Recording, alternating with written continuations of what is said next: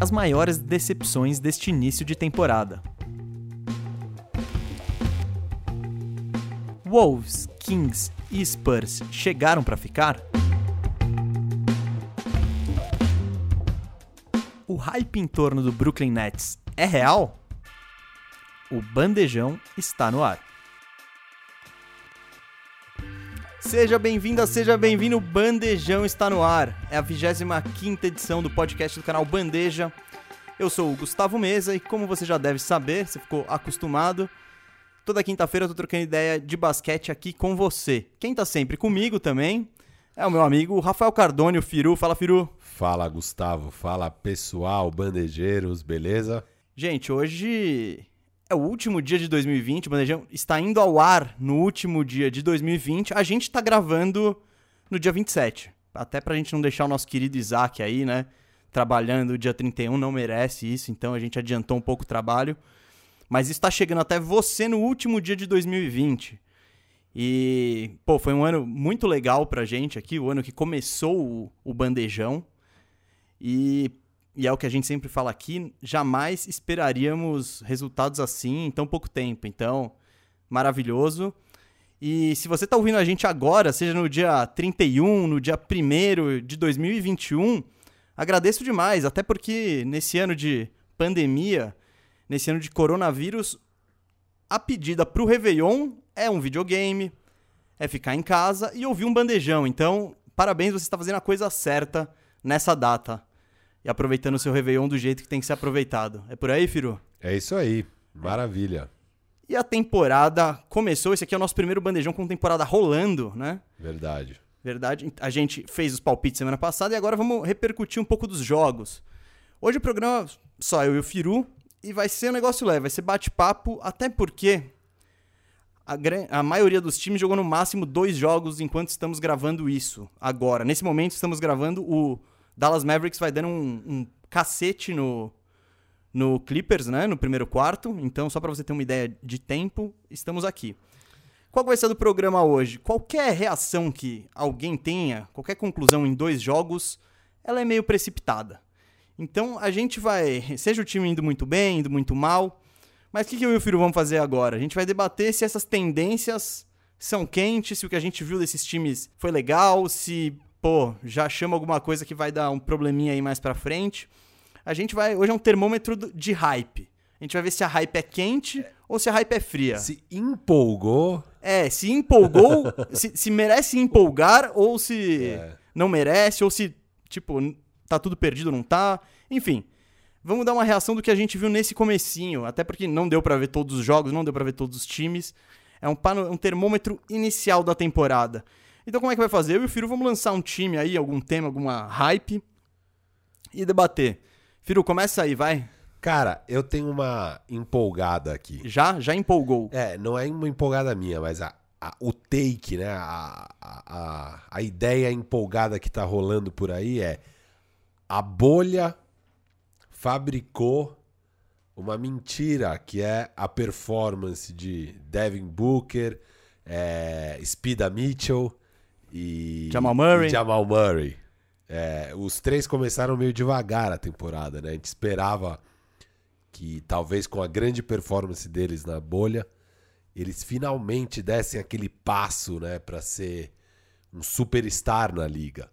E não, não é o que aconteceu nesses primeiros jogos, pelo menos. É, principalmente Jamal Murray e, e Spider Mitchell começar a dois por hora, que é algo costumeiro em temporada regular para esses dois jogadores. Eles raramente engrenam assim, jogam muito bem na temporada regular. Todo mundo fala, eu já falei aqui em outros episódios, que eles precisam fazer isso, né? Para ser considerado é, top 10, top 15, top 20 da liga.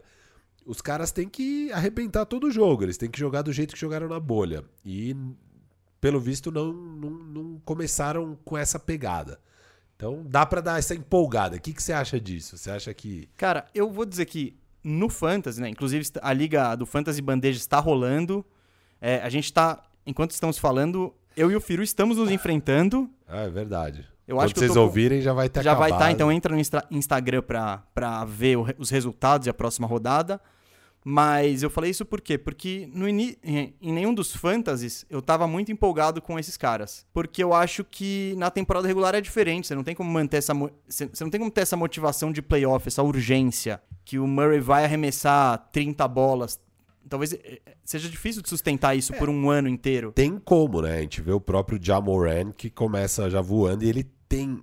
é, Tá dentro dele, parece, né? Essa, esse fogo de querer arrebentar todo o jogo. Mas também é o eu acho que é o contexto do time também. Você tem o Jamoran, que é um time dele, que ele faz o que ele quiser, a bola tá na mão dele. O Donovan Mitchell tá dentro de um Utah Jazz, que é um time que, cheio de arma, cheio de jogador experiente.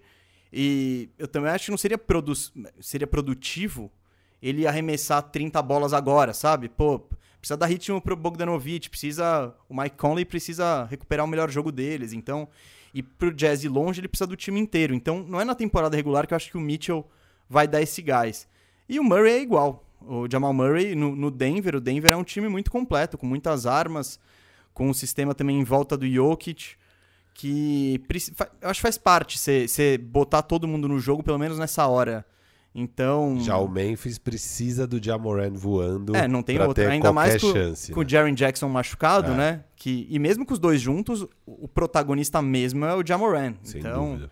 essa temporada aí, é, já é, já estamos falando de hype, né? De quente, frio. O Jamoran, eu acho que o salto é quente, assim. Isso aí. Vamos dá pra entrar nisso daqui a pouco, sobre o salto do Jamoran. Então, só pra concluir aqui sobre esses três jogadores, que são três jogadores com características parecidas e você acha que não é nem questão de que a bolha fabricou uma mentira. Você acha que é só uma questão de que a bolha você estava já chegando nos playoffs e aí teve os playoffs. Então é muito mais. São jogadores que arrebentam nessas circunstâncias de ou precisar garantir uma vaga, ou realmente já tá no mata-mata.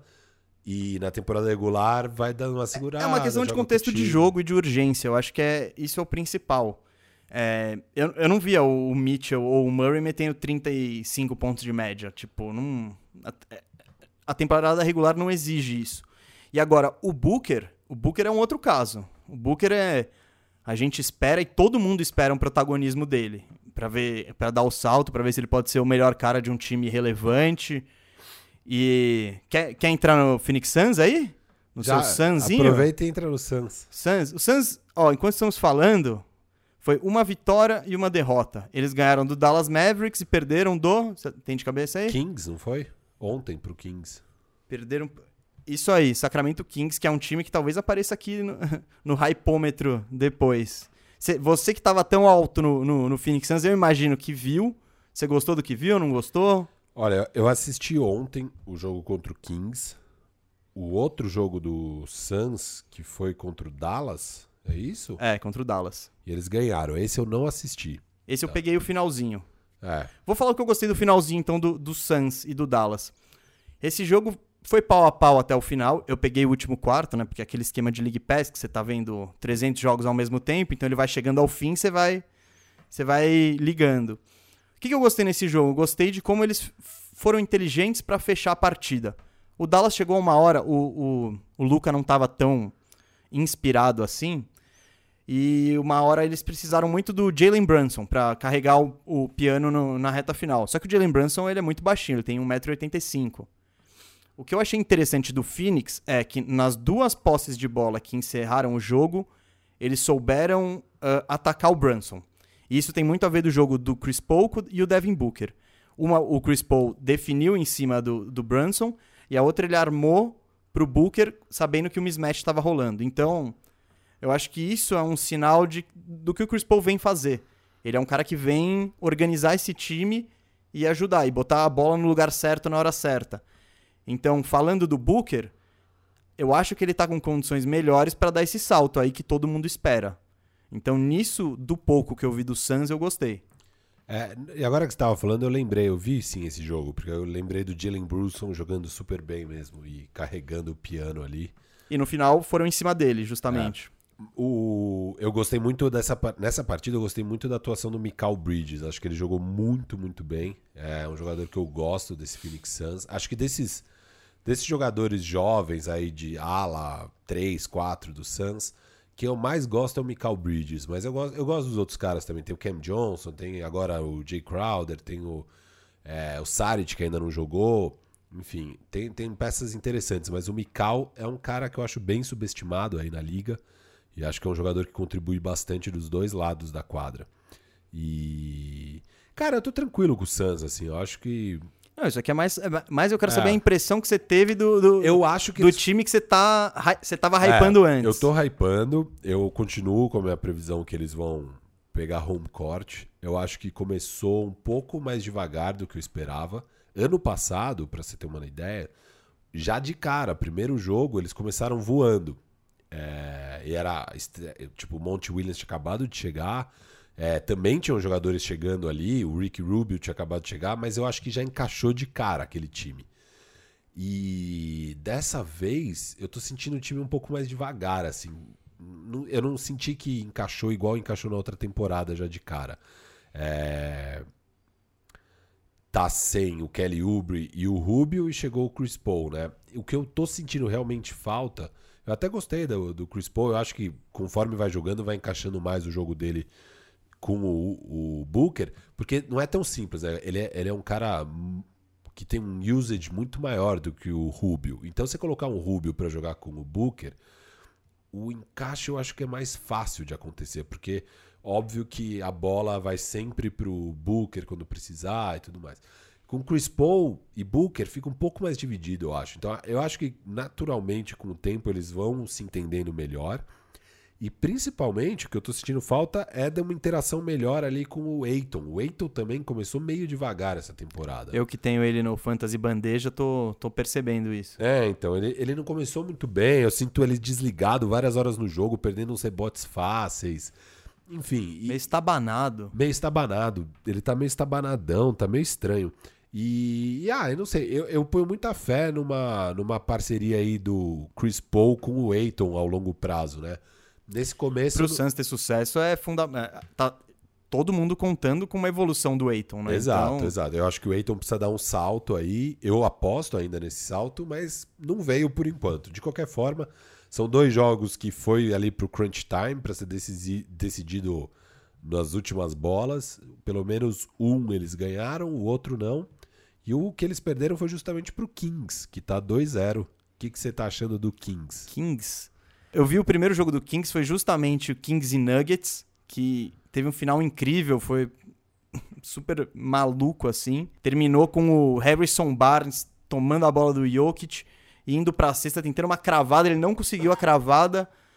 Mas aí o Buddy Hield veio no rebote, só deu tapinha, no que a bola caiu, foi muito, a cena foi da hora. Todos os jogadores do Kings saíram correndo direto pro vestiário, assim, nem viram replay, nem viram nada, acabou o jogo.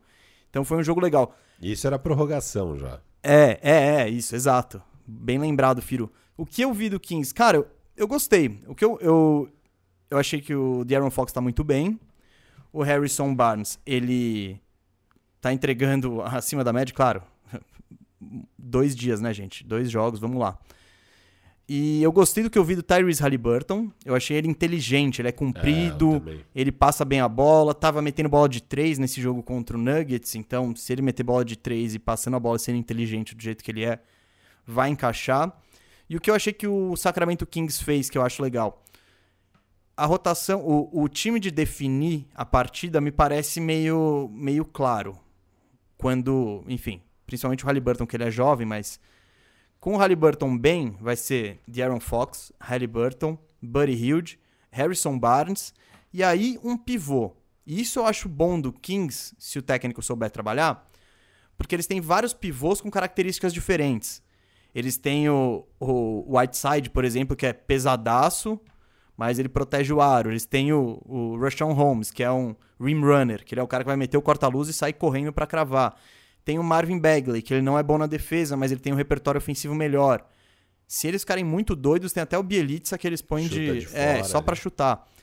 E aí o time ficaria minúsculo, mas eu gostei do que eu vi, cara. Eu acho que o, esse Sacramento não é fogo de palha não. A gente a gente quando fez as prévias do Oeste, botou ninguém, acho que a gente nem citou o Eu, Sacramento. eu, eu, colo... eu falei Queria que eu a- em não, décimo segundo. Não, décimo primeiro. Eu colocava ele na frente do Wolves e pra mim era o time que tava ali na porta que eu achava que não ia pegar play-in, mas que eu não achava que tava na turma do tank, sabe? Pra mim ele é um, para mim ele tava na, na prateleira que quer pegar play-in. mas pra mim não ia pegar o play-in. Sim, sim. É, então, que já é, né? É. Não, já é bom, colo- porque tinha muita gente colocando o Kings como, tipo, o último da Conferência Oeste. Ah, sim, eu não sei se o último, mas eu acho que. É porque o Oeste é muito forte. É. Eu acho que eu coloquei, colocaria o Kings antes da temporada na frente do San Antonio, na frente do Oklahoma e na frente do. De quem? Acho que você acabou de falar. Ah, e do Pelicans, eu colocaria isso. Na frente do Pelicans. É, porque eu já não, eu não gostava do que tava rolando no Pelicans, mas. Cara, eu gosto. Enfim, gostei do Kings. O que eu vi, achei legal. E você? É, eu, eu fiquei impressionado com o Halliburton, porque, conforme falamos aqui, os dois jogos do Kings foi pro crunch time. Um foi pra prorrogação, contra o Denver Nuggets, né, atual finalista de conferência, e o outro contra o Phoenix Suns. Os dois jogos indo pro crunch time, eles ganharam ambos os jogos. E em ambos os jogos, o novato jogou até o fim, né? Porque normalmente o novato, às vezes, apesar de ganhar muitos minutos, dificilmente no começo de temporada o cara vai jogar esse crunch time, porque normalmente ele é perdido na defesa, é, vai tomar decisões erradas no ataque, na hora da decisão, assim, de maior pressão. Mas não, o Halliburton jogou todos os. Não sei se todos, mas quase todos os minutos de crunch time que o Kings já teve. O Kings já teve aí 15 minutos de crunch time e ele jogou mais de 12 com certeza. Então, é, fiquei bem impressionado com isso do Halliburton. É, era sabido, né, inclusive, que ele era um, um rookie um pouco mais experiente, né? Ele já é um pouco mais velho do que a média da classe. E, e só que é isso, ele chegou prontinho para NBA. Ele, ele é um cara que chega realmente pronto para NBA, pronto para jogar e a, a- acrescentar aí pro time. É bem impressionante. E de resto é isso. O De'Aaron Fox é um bom jogador, o Buddy Hield é um bom jogador. Eu acho que é positivo pro Kings não ter mais essa confusão de Buddy Hield com Bogdanovich Sim, o brigando. vo- e você criticou o Kings por não ter igualado a proposta do, Sim, do Atlanta. continuo criticando, mas de fato te- te- Eu acho que já não, porque pensa o Bogdanovich ali tirando o minuto do Halliburton. é, Ia bagunçar mais. É, É. o, o Rio de menos. tudo tem seus prós Menos e contras. confortável. É que tudo tem seus prós e contras. O pró com certeza é no curto prazo em quadra é benéfico não Hum, ter. Eu não. Ah, não, não ter. Não ter. Ah, aí sim, aí sim. Não, não, não, não ter. Benéfico no curto prazo. Agora, no médio prazo, pensando em ah, se juntar dois jogadores, trocar pra pegar um cara e melhorar o time, sei lá, você tem um asset a menos. Então, é, nesse outro sentido, é pior. Aí você tem que pôr na balança. O Kings com certeza fez essa exata conta e chegou É, à e- conclusão de que era melhor ter o time mais redondinho, mais coeso, sem gastar muito dinheiro desnecessariamente. Pelo início de temporada do Bogdanovich, esse asset não tá. Nossa, tá ruim É, ali. tá né? ruim. Mas. É. Então, já que a gente já falou de Kings, vamos fazer um- um- as surpresas que estão no topo aí do Oeste? Vamos, mas só, só continuando de Kings. Ah, você já- quer a já- finaleira? você não, já quer fina- finalizar, finaliza.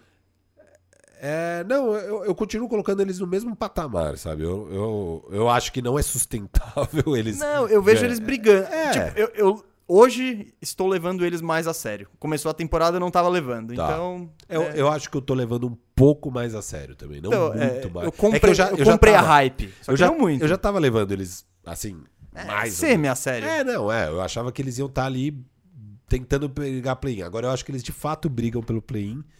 É, Mas é isso, não dá pra empolgar. O técnico é o Luke Walton, que pra mim é um dos piores técnicos da NBA. Eu acho ele terrível. Mas esse time de fechar jogo, eu acho que ele acertou. É, então, às vezes o cara pode acertar. Assim, vamos ver. Eu tenho dificuldade em empolgar com a ideia de um time do Luke Walton, mas eu gosto dos jogadores do Kings, assim, eles, eles têm bons jogadores. Realmente, o que eu tô mais surpreso de tudo, mais do que o Halliburton jogando os crunch time, caramba, é o Harrison Barnes jogando, porque eu achava que ele era um asset que era um. Sabe quando o cara. Porque pra mim, óbvio, o Harrison Barnes sabe jogar basquete, ele é um jogador decente.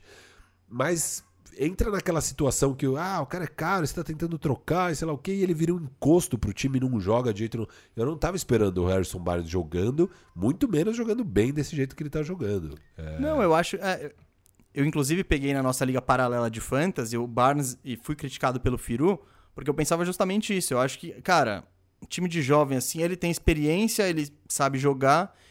E aquela coisa, é o jogador que entra em quadra, não é, o- não é porque ele é um contrato ruim que ele é um péssimo jogador. Não, ele sabe jogar. Então, tirando o contrato à parte, tem, ele tem algum valor e ele vai acabar ficando em quadra, até pelo papel defensivo. que você não tem ninguém especialista em defesa ali, então se tiver que marcar um ala mais pontuador, é, é trabalho do Harrison Barnes. Enfim, ele começou bem. Uh, se é sustentável ou não, vamos ver. E ele que roubou a bola do Jokic, eu só queria falar dessa, desse lance, Ah, né? boa. Porque é um absurdo o Denver Nuggets, que já no jogo 7 contra o Utah Jazz quase pôs tudo a perder, estando na frente no placar, tendo a bola faltando 10 segundos pro jogo, o time vai pra bandeja desnecessariamente, ao invés de só esperar sofrer a falta tal, vai pra uma bandeja e erra, né? Toma o toco. É, lá também deu errado. A bola sobra pro Michael Conley, que poderia ter colocado o Jazz na semifinal contra o, contra o Clippers. Não foi o que aconteceu. Michael Conley estava numa noite pouco inspirada, errou mais esse. Mas por uma besteira, eles quase colocam a temporada inteira a perder no ano passado. E não aprenderam com o erro. Foram lá e fizeram a mesma coisa. Eles estavam dois pontos à frente, com a bola, faltando 13 segundos. É, foram para essa bandeja idiota, tomaram o toco, sei lá o que, ficou empatado. Aí, de novo, bola deles. Falta acho que 5 segundos. E aí tocam pro Jokic e perdem de novo, né? Então, duas vezes. É impressionante como esse time dá Calma, esses calma, calma, calma, calma, calma. Vamos- chegar no Nuggets quando a gente falar da rabeira do, do Oeste, que tem algumas surpresas aí. Vamos ficar no. No, no empolgou. É, no, no empolgou da Conferência Oeste, porque nesse momento tem quatro times 2-0 no Oeste. Quais o são? Clippers, Normal. é, esperado. Aí agora, Sacramento Kings, acabamos de falar. San Antonio Spurs e Uau. Minnesota Timberwolves. Cara, eu vou ser bem sincero, eu não vi o Spurs jogar ainda. Você já viu, filho? Eu assisti o jogo de ontem É, que, contra o Toronto Raptors. contra o Toronto Raptors. O Spurs, o que ele tá? Ele agora tá dando espaço pra molecada. É o time do- Finalmente. é, é só o Lamarcus Aldridge de pivô. E aí é Lonnie Walker, Keldon Johnson, é, DeJounte Murray, Devin todo mundo. E tem, o, tem no meio DeMar DeRozan aí. E tá um time que tá fazendo muito ponto. Ganharam dois jogos. Vou pegar aqui rapidamente quais, se o Firu tiver de cabeça, não sei. O Spurs ganhou do Toronto. Toronto. E o primeiro eu não lembro contra quem que foi. Foi. Mas fala aí o que, que você achou do Spurs aí, o que, que você viu, Firu. O primeiro jogo eu não assisti. Ah, não, assisti sim. Foi Grizzlies? contra o Grizzlies. Foi o jogo que o Jamoran destruiu. Foi o jogo que o Jamoran destruiu na estreia com 44 pontos é, e aproveitamento de quadra acho que de 67%. Absurda a estreia do Jamoran. Fica aquela impressão de será que ele vai dar o salto no segundo ano que Luca Doncic deu no segundo ano? É, no segundo jogo do Jamoran já... Acho que a gente pode entrar nessa empolgada sei depois. que- é, não, tá- não era esse o assunto, o assunto é Tá. Spurs. O que, que você viu? O Spurs, cara, eu tô gostando. Assim, é, é, é meio aquele Spurs da bolha que a gente viu que eu gostei do Spurs na bolha, que foi isso, quando finalmente o Popovich fala: ah, tá bom, chega de Rudy Gay, Perry Mills, etc, Não, etc. esses caras até. Eu acho que a maior Eles mudança foi, foi abandonar o outro. Eles muitas vezes jogavam com o Lamarcus Aldridge de De 4. quatro. E agora parece que abandonou de vez, ele é o 5 mesmo. E toda essa molecada, todos esses alas e armadores que eles foram acumulando ah, nesses últimos anos, parece que o Popovich tá botando pra jogar. É, o Lonnie Walker, ele jogava, sei lá, 10 minutos. Sim, já tá ano mais de passado. 30 esse ano. Então, o Exato. Keldon Johnson também não jogava nada, enfim. Exato. Ele entregou as chaves pra molecada. O Derrick White ainda tá machucado. Então, cara, sobre esse início do Spurs, tudo bem que, ó, aparentemente não pegou os adversários mais difíceis, né? Mas é legal, cara. É, Ah, parece. Toronto é um adversário de respeito. É, então, a gente talvez chegue lá. Eu não sei o quanto que o Toronto vai cair esse ano, assim. Eu acho que não cai. Você acha que não cai? Não, Bom, não. eu mas eu não, eu, eu, não, se eu fosse você, eu não estaria tão, tão satisfeito com a previsão de, de segundo ou terceiro lugar que você fez do Toronto. Eu acho que cai nesse sentido. Mas enfim, Spurs é bem treinado, vai ser com certeza. E eu tô, tô até curioso pra ver o que, que vai rolar aí. É, eu tô curioso também. O, o, DeMar DeRozan tá jogando muito, muito, muito. É, é o cara do time, assim. É, é muito interessante ver esse time, né? Porque essa molecada com o DeMar DeRozan voando. é, e, e finalmente o Lamarcus Aldridge jogando de 5. E o time tá redondinho, cara. Eu gosto muito do Lonnie Walker. De John T. Murray, espero que tenha uma temporada saudável. Que é o grande problema na vida dele, é le- lesões. Ah, o Derrick White também, tá todo. É, eles, mas mas Derrick eles sempre. White- Mas eles sempre. o- esses, esses armadores do Spurs, até o Walker, é o- todos eles perdem tempo com lesão. Não, mas o DeJounte Murray, pra mim, é um pouco mais crônico o problema dele de lesão. Ele tá mais machucado que os outros, assim. E, e o Derek White, eu espero. Eu gosto do Derek White, mas pra mim o teto do DeJounte Murray é muito maior do que o Sim, do o, o Derek problema White. do, De- do DeJounte Murray é o arremesso, né? Que Sim. sempre faltou no, em toda a carreira, porque ele é excelente na defesa, ele, ele é tipo um padrão meio rondo, assim, né? Sim. Distribui jogo, marca muito bem, envergadura muito grande. Muito atlético. É, então. Eu, eu, eu gosto dele também, quero ver mais ele em quadra.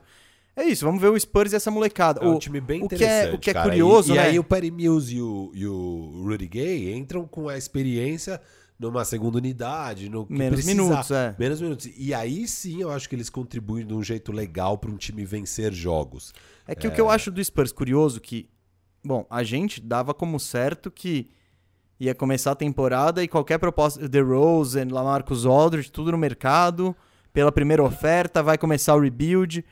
E é isso, e se o time larga bem assim, já não vai Lá vai Spurs é. brigar por playoffs. com esse novo. time assim, a gente vai falar como, né? Mas é isso, E Spurs aí, briga por playoff? Como é que tá a sua empolgação com esse início? n- não vou comprar ainda. Não, Ainda não? não? não vou comprar essa ação não. Cara, Briga eu- por, ó, tem muito time, né, cara? Não, é. Então, briga, é, tipo- briga por play-in, né? É, o, o. Nuggets, por exemplo, tá 0-2 e ninguém tem nenhuma dúvida de que eles vão chegar nos playoffs. Claro, Então, por exemplo, mas eu não comprei ainda essa ação. Quando eles tiverem, sei Não, lá, e, e essa primeira semana.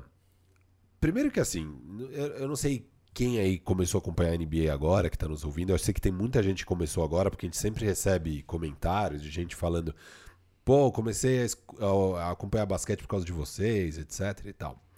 Saibam que o seguinte, primeira semana de temporada regular nunca é parâmetro, tá?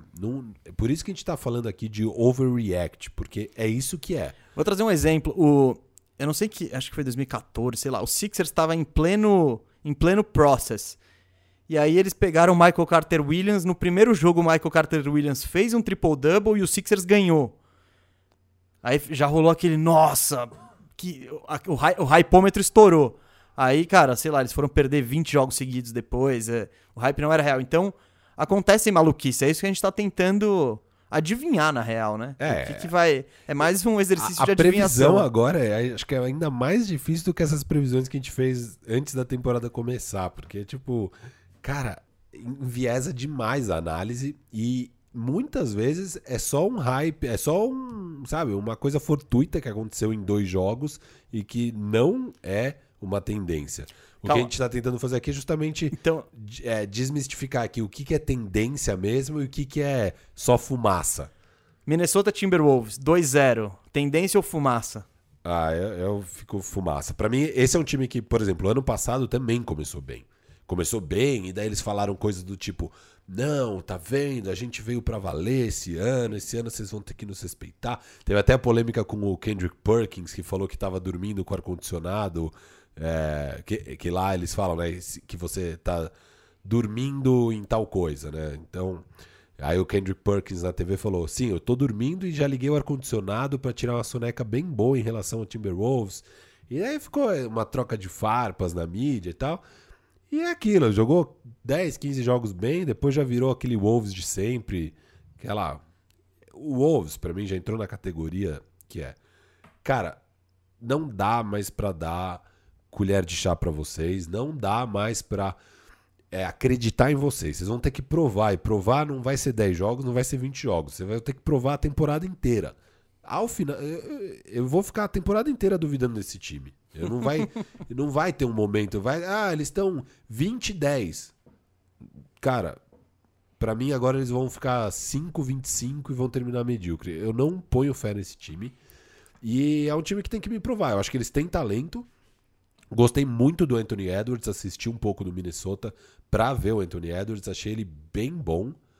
É, mas é isso, vamos ver. O Rick Rubio começou meio devagar lá, tá estranho. E.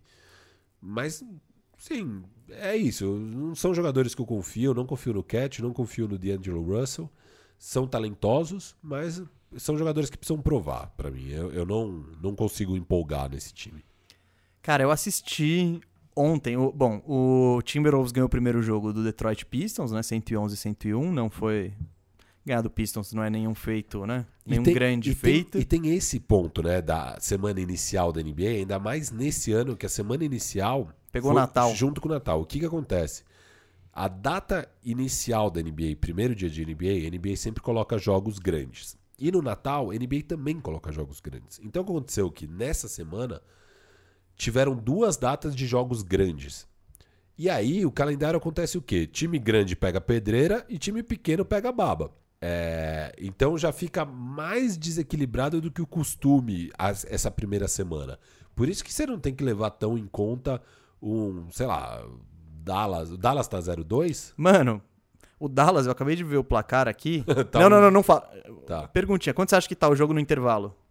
Eu acho que eu vi, dá tipo 77 a 27, uma coisa 77 a 27, É. 50 pontos no intervalo. Cara, pra gente ver como o hypômetro é. assim. Ele tava 0-2 até. O, o, o Dallas tá 0-2 e o Clippers tá 2-0. Exato. Então, é a maluquice do que a gente tá falando, mas mas, o, o Dallas pegou só pegou Lakers. o Suns e Lakers. Ah, os Suns, tá. O Suns é vencível, É, vai. Suns é Foi o vencível. jogo que a gente falou do Jalen Brunson. É. Vamos voltar pro, pro Minnesota? Cara, mas esse eu, eu bati o olho nesse resultado aqui, eu falei, caramba, Loucura. maluquice. Timberwolves, o que, que eu gostei do Timberwolves contra o. Principalmente contra o Jazz, que foi o jogo que eu vi. O Jazz tem uma defesa muito forte. É, é uma das melhores defesas da NBA, com o Rudy Gobert patrulhando o garrafão. E eu gostei muito do desempenho ofensivo do Minnesota. Eu gosto da. Eles têm um quarteto que ofensivamente. Um quinteto, desculpa, que ofensivamente pode, pode dar muito trabalho, pode ser muito difícil de marcar. Que é com o D'Angelo, o D'Angelo Russell, Malik Beasley, o Anthony Edwards e o Cat, eu acho que são meio que fixos. O Rubio, ele fica se ele estiver bem. E aí depois tem aqueles Okogi da vida, que quem. Mas o potencial ofensivo desse time é muito bom. E o que eles fizeram com a defesa do Jazz eh, me chamou a atenção positivamente. O D'Angelo Russell sabendo ser um closer, de buscar a jogada certa na hora certa e definir, tipo, com a marcação correta, o arremesso correto, sem, sem aquelas maluquices, assim, com um pouco mais de maturidade. Eu gostei. Eu gostei da presença defensiva do Cat. Eu achei que ele foi muito positivo defensivamente, muito mais engajado. Com o Minnesota é isso, né? É, o que o Firo falou faz sentido. A gente também não vai entrar no hype totalmente de 2-0 e tal, e vai. Porque são caras que nunca nos provaram nada. Mas ao mesmo tempo eu acho que agora eles estão com condições e com companheiros ah, bons o suficiente para provar, para de fato subirem um nível na disputa e um nível como jogadores. Ah, eu, eu gostei, eu vou dizer que eu gostei, não, não, vou, não vou cravar playoff e tal, mas tive, eu, eu, compro, eu compro essa hype. Qual você tá hype. mais aí? Você coloca agora quem na, sua, na frente? Sacramento ou Isso, Minnesota? Isso. Cara, eu, eu sou Kings nessa eu sabia que disputa. você ia de Kings, eu vou de Minnesota. É. É, é, até porque, falando nossa liga paralela, tô com o Carl Anthony Towns, então eu também preciso dar uma moral pra ele. Mas, cara, eu gostei. Eu acho que esse time tem o potencial ofensivamente de ser muito bom. Muitas peças, muitos caras que sabem fazer cesta, versatilidade. A questão é a defesa. Se eles conseguirem ter uma defesa razoável, média pra cima, esse time pode. po- Pode. Podemos levá-lo a sério, vai. Mas eu acho que tá aí. Ah, vamos pra rabeira do Oeste, né? No hypômetro. Cara, vou falar de um time que não tá na rabeira do Oeste, Gustavo. Hum. Só que por pouco não está na rabeira. Quero ver quais são suas primeiras impressões do Ah, eu sabia. seu queridíssimo Portland Portland. Trail Blazers, que foi. Tomou uma sapatada já de cara do Utah Jazz, 120 a 100. Essa defesa do Portland. E aí ontem pega um Houston Rockets sem nada, assim. O time. Cara, se tem Harden é alguma Não, eu coisa. sei, mas é um time que não treinou, que tava sem John Wall, sem Boogie, sem o, o Eric Gordon. Mal tinha jogadores pra completar o time. É, nessa turbulência que tá o ambiente no Houston Rockets com toda a loucura do James Harden. James Harden que não treinou, tá gordíssimo e tal. E o jogo foi pra prorrogação, né? O jogo foi pra prorrogação, foi decidido ali na última bola, que o Harden erra a última bola, né? Tudo bem, acontece. A performance do Harden foi absurda, foi aquela performance para tipo É, gente, esse cara é um dos 5, 6 melhores da liga. Cê, Ofensivamente, ele Cê- talvez, ele talvez seja o melhor. É, é, tipo. você tem que querer pegar esse cara, não importa quem é seu time, não importa onde você tá. O que der pra você fazer pra você pegar esse cara, você oferece e tenta pegar esse cara. É, torcedores dos Sixers como o Cauê que não querem dar o Ben Simmons pelo Harden, Nem o Matisse nem o Matisse no caso. É, enfim, é, acho que vocês precisam reavaliar aí um pouco as coisas. O James Harden é muito especial, mas falando do Portland, enfim, é um time que, pelo menos a defesa, começa já mostrando o que eu imaginava que é tipo uma defesa horrível e que não mudou de patamar com a chegada de quem chegou aí na free agency. Então, eu acho que, de fato, o que eu acho que foi uma evolução do, do, do time foram as peças na- nas alas. Isso, teoricamente, melhorou. Ah, não, não, não tá sendo traduzido em quadra. Ah, os jogos dos, desses alas aí, do Covington, Derrick Jones, Gary Trent, que a gente tava contando com ele voltar bem, porque ele teve uma bolha excelente, então falou, pô, esse cara agora ele é parte da rotação.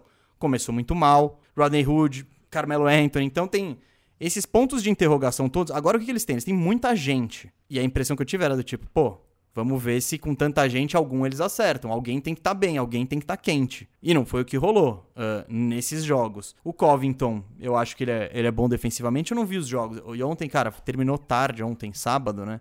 Eu dormi no meio do, do Houston e, É, esse eu e vi o Portland. Não, não- então, e- esse aí eu botei, tentei aguentar ali.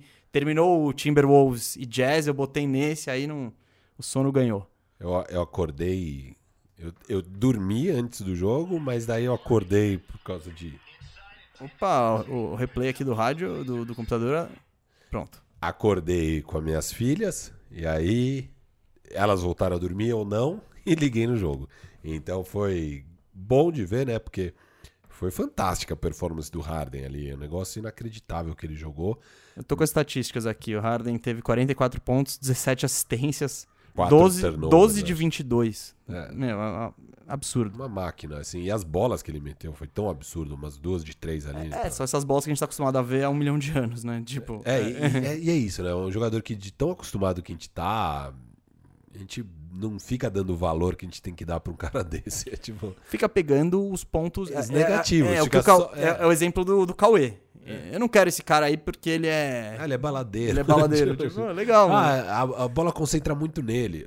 Tá, tem que concentrar. É, né? Exato, é o é. Harden. Seu- o problema do seu time, os Sixers, é que não tem quem concentre a bola e entregue. Exato, então, exato. mas enfim. É. Ele é incrível. E sobre o Portland, cara, eu não. Também não, não vou fazer o diagnóstico precipitado. eh, não, não tá empolgando, mas eu não vou descartar ainda. É, eu não estava tão empolgado, né? Tinha muita gente colocando eles como top 4 do Oeste e tal. Mas eu, eu cheguei a. Tipo, eu falei que eles iam ficar em sexto, que eles não iam nem pegar play-in. Eu começo já a ficar meio. Mas eu, eu vou manter, eu não vou. Eu não vou. Eu não sei. Então, cara, mas, ó, sobre o Portland, e aí a gente falou, eu falei das alas e tal, mas o termômetro é o Lillard. O- Sim. e o Lillard, no, no jogo É, contra o o Jazz, ele fez mal. 9 pontos, que é E ridículo. esse jogo ele tava mal, na reta final ele foi bem ali e tal. Esse jogo aqui ele fez contra o, o Houston, ele fez 32 pontos, mas 11 de 28 arremessos. Então É. não é que. Não, ele tava bem mal no jogo. Quem carregou foi o CJ McCollum. Foi, foi. O CJ tava jogando super bem. Então, ó, o que eu falei, uh, essa perspectiva que eu tenho do Portland, eu acho que o Covington vai somar? Vai. Mas não é o Covington que vai levar o Portland pros playoffs ou pros títulos ou pro que seja. É o Lillard, no mínimo, mantendo o nível da bolha. Porque é o que eu falei, no programa passado eu apostei nele com uma temporada de MVP. É. E porque eu acho que a narrativa e os fatores talvez contribuam pra isso. Ele precisa ter essa temporada monstra pra levar o Portland E na pra tempora- primeira metade E ali na do- do, temporada passada, o, o Lillard também começou devagar. Sim. E depois foi esquentando e chegou a níveis estratosféricos. Não só na bolha, mesmo antes da bolha, Sim, ele sim. tava janeiro ali pegando fogo. Cara, é... o, o que eu acho agora. Eu, eu continuo deixando eles em sexto. A não ser que o James Harden fique em Houston. Porque se o James Harden ficar em Houston, pra mim tá claro que é um time que fica. É, o no Harden, o Harden sozinho pega playoff. É, ele fica em quinto ou sexto do Oeste, tranquilo com esse time aí, com o Christian Wood, que é um jogador que a gente já co- comentou aqui, que não sei como que o Houston conseguiu pegar tão barato, não sei como que nenhum time deu uma oferta melhor por ele. É, ele, óbvio, não é nenhum gênio do basquete, mas é um cara que vai complementar muito bem o jogo do Harden. Ele já é, deu, muito, ele é muito versátil ofensivamente. Isso, ele já- é tipo foi muito pick and roll, ele tem chute de fora, ele, ele consegue ir com explosão pra cesta. Eu acho o complemento muito, muito bom. assim. Muito bom do Harden. Foi bem legal de ver os dois juntos ontem. E é isso, né? Um time que ainda vai ter John Wall, Boogie Cousins. Boogie, se voltar saudável, é uma máquina. É óbvio, ele não vai ser o mesmo Boogie de antigamente, mas se ele voltar 70% do que ele era. É, eu acho que é. Você tá sendo otimista. 50%. Cara, quanto tempo ele não joga? É. Não, não vai ser de cara, mas até o fim da temporada. Então, é. Tudo bem, mas exato. mesmo sem o Boogie. Sim, eles sim. não precisam do Boogie. Não, pro, pra pegar playoff, é só É. o Harden querer jogar um pouquinho Exato. que, que pega. Então, aí eu, eu acho que o Portland pode cair muito mais pelo Houston ficar bom e o Harden ficar do que pelo Portland é, Eu acho que vai encaixar tá mais ali. assustando. é. É, eu, eu ainda confio no Portland ali em sexto no Oeste. Eu não vou. Porque eu nunca contei com a defesa deles ficar boa. Eu nunca contei com isso. Pra mim, eles vão chegar lá porque o ataque deles é um absurdo. Com o Dame, Nurkic. Então, é, a defesa precisa ficar média. mínimo, É né? tipo, que é, tá isso. muito ruim. E falando em... Vamos pra rabeira do... Bora. Porque os times que estão 0-2, eu acho que são todos surpresas pra estar 0-2. Denver Nuggets, Memphis Grizzlies, Dallas Mavericks, Golden State Warriors. Desses daí, va- vamos tentar ser rapidinho com a rabeira, porque a gente ainda tem a Conferência Leste pra fazer esse exercício aí. Bom, Denver é calendário, vai. Denver é calendário, mas é, a defesa pode ser um problema. Eu acho que. A gente falou do Jeremy Grant, ele saiu. Não é o Jeremy Grant que saiu, saiu a figura de defensor de alas, que não tem. Então eu acho que isso pode ser. Porque eles tomaram porrada de ponto do Sacramento, enfim. Pode ser, um- pode ser perigoso, mas sim, é, o calendário. Sacramento também não é, um calendário. o é, Dallas, Dallas que é calendário. Dallas É. que pegou o Os- Clippers e o Lakers. Sim, embora eu também. O Dallas, eu, eu não gostei muito do que eu vi. Tudo bem que tá sem o Porzingis, tá, Tá sem. Porzingis, calma. E o Luca tá meio enferrujado ainda. Não, o Luca tá fora de forma e assim, o eu tava ouvindo a entrevista do não, não foi do dono do Dallas, que, que é o Mark Cuban, foi do GM do Dallas, que eu esqueci o nome do GM. Mas o que ele falou é que foi porque foi repentina, né, a decisão da NBA de voltar em dezembro. O que estava sendo esperado quando termina a temporada em outubro é que ia voltar só em janeiro ou fevereiro a NBA. Então o jogador se programa para chegar em forma numa certa data. E aí, com todas as questões de pandemia, de Covid, o, o Luca não conseguiu se readaptar a essa mudança de calendário de ah, vamos iniciar em dezembro. E aí ele realmente chega fora de forma, ele perde boa parte do training camp e, enfim, é sabido, ele está fora de forma, mas o que é esperado aí pelo Dallas é que dure pouco tempo esse Não, o que tá condição. rolando aqui contra o Clippers, eu já vou. Já tá claro é, que- já, já vou, já vou. Vamos, Águas vamos passadas. passar de Dallas aqui. É, águas passadas. O Nuggets. é, essa defesa pode ser mais problemática, embora eu acho que na temporada regular, é o que eu falei antes, eles vão recuperar, vai pegar. Muito, eu aposto tranquilamente no home court ali, deles ficarem nos, entre os quatro primeiros. Eu acho que é uma questão mais de, de calendário de matchups aí. O Jokic tá voando, enfim, né, para variar. E o outro time Tem aqui. dois, Memphis. Então, Golden State Warriors é preocupante. Não, Golden State É. Warriors é esquece. É, então, tudo bem que se tem alguém que rodou aí com o calendário, foram eles. Eles pegaram o, o Eles pegaram Milwaukee. Bucks E qual foi o segundo jogo deles? e o Brooklyn. E Brooklyn Nets. É. É, não. Mas o ruim é, eles tomaram duas sacoladas, né? Do tipo. Cento, aqui, ó. Pro Brooklyn foi 125 a 99. E pro Bucks foi 138 a 99. Nossa senhora. Então, é, não, não- isso não dá pra animar.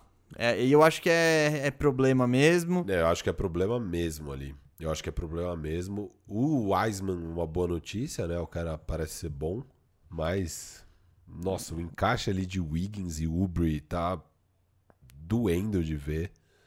Os Tá. dois estão muito mal. O assim. Draymond Green não tá jogando. O Green ainda não jogou e o Green já passou o auge físico do Draymond Green faz muito tempo, né? Ele todas as últimas temporadas convivendo com muita lesão, mesmo quando joga já não é aquele jogador com impacto absurdo que tinha antes, que é muito dependente do físico.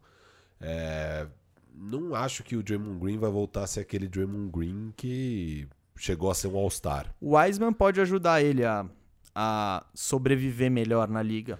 É, e o que Evitar que ele jogue de pivô, porque muitas vezes Sim. o Draymond Green jogava como um 5, mesmo tendo 2 metros de altura.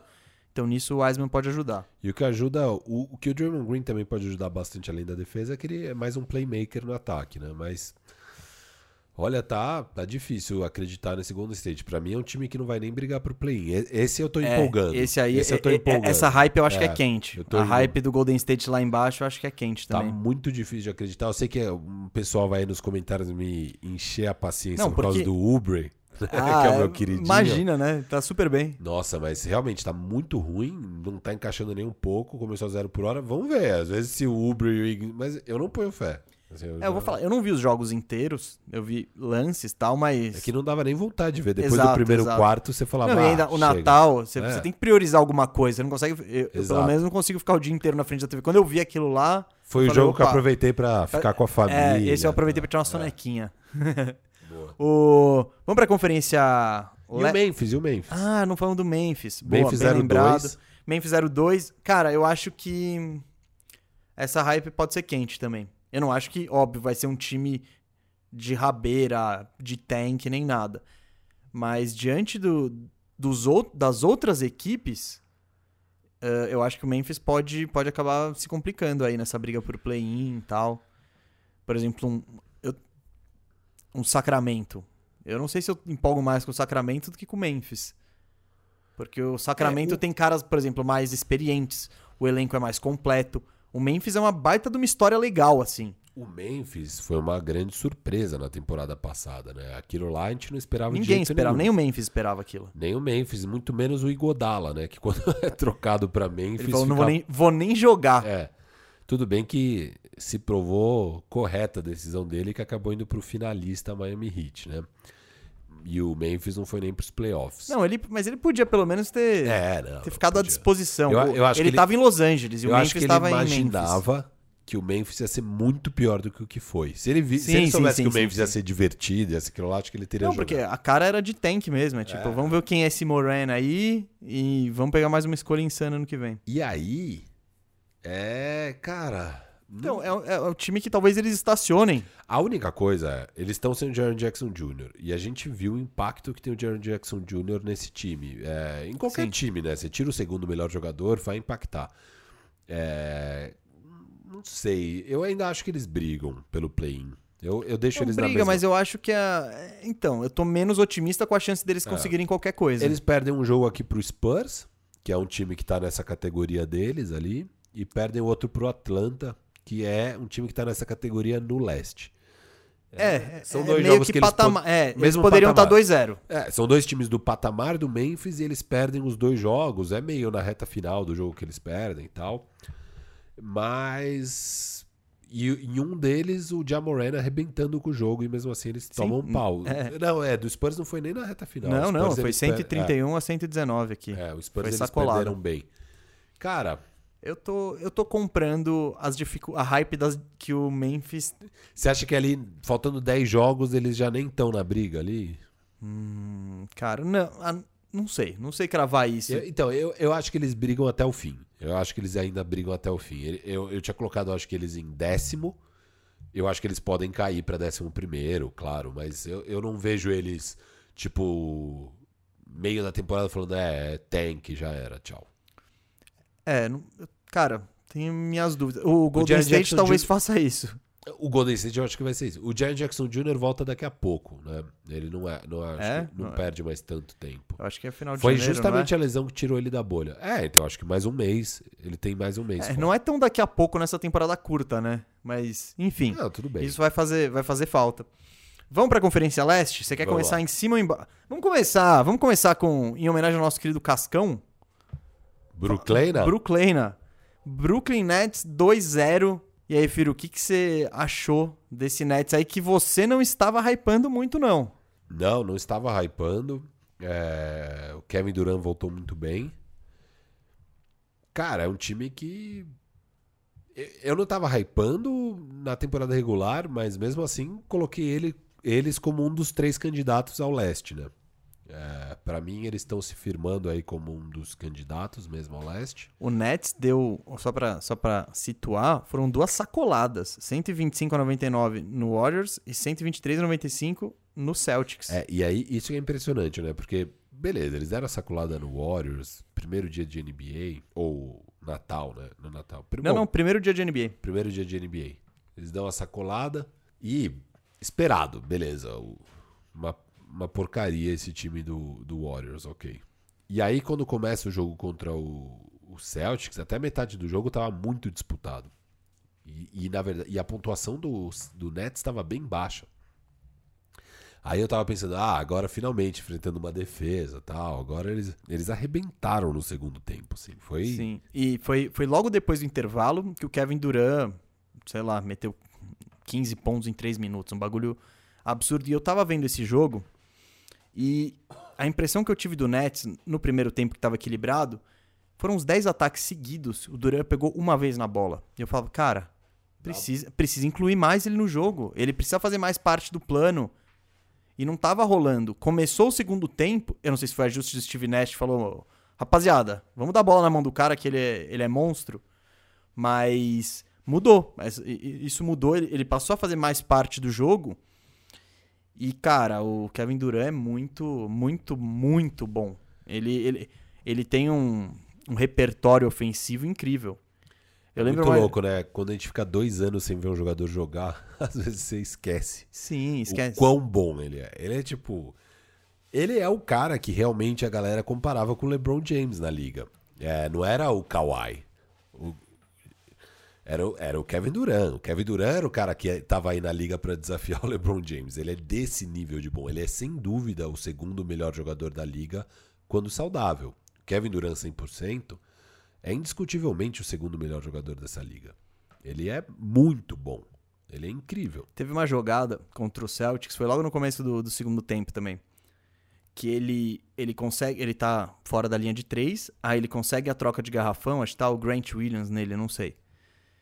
Aí, cara, a jogada todo mundo sabe o que ele vai fazer. Ele vai bater na bola de esquerda, meio que centralizado, e tá na cara que uma hora ou outra ele vai subir pro arremesso. O, o, todo mundo sabe. O narrador sabe, o cara que tá marcando ele sabe e ele sabe. Só que mesmo assim, é impossível marcar.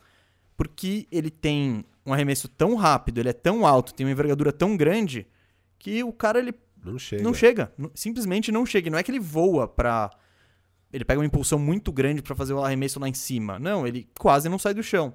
Até por isso, eu acredito que o Kevin Durant ele pode se recuperar acima da média, dada a lesão que ele teve. Que, é claro, é, muito, que, é, que é, é muito séria. Essa que era a expectativa. Acho que Sim. até por isso que o Brooklyn dá uma super max Cara, qualquer um daria. Qualquer... Não, Knicks não.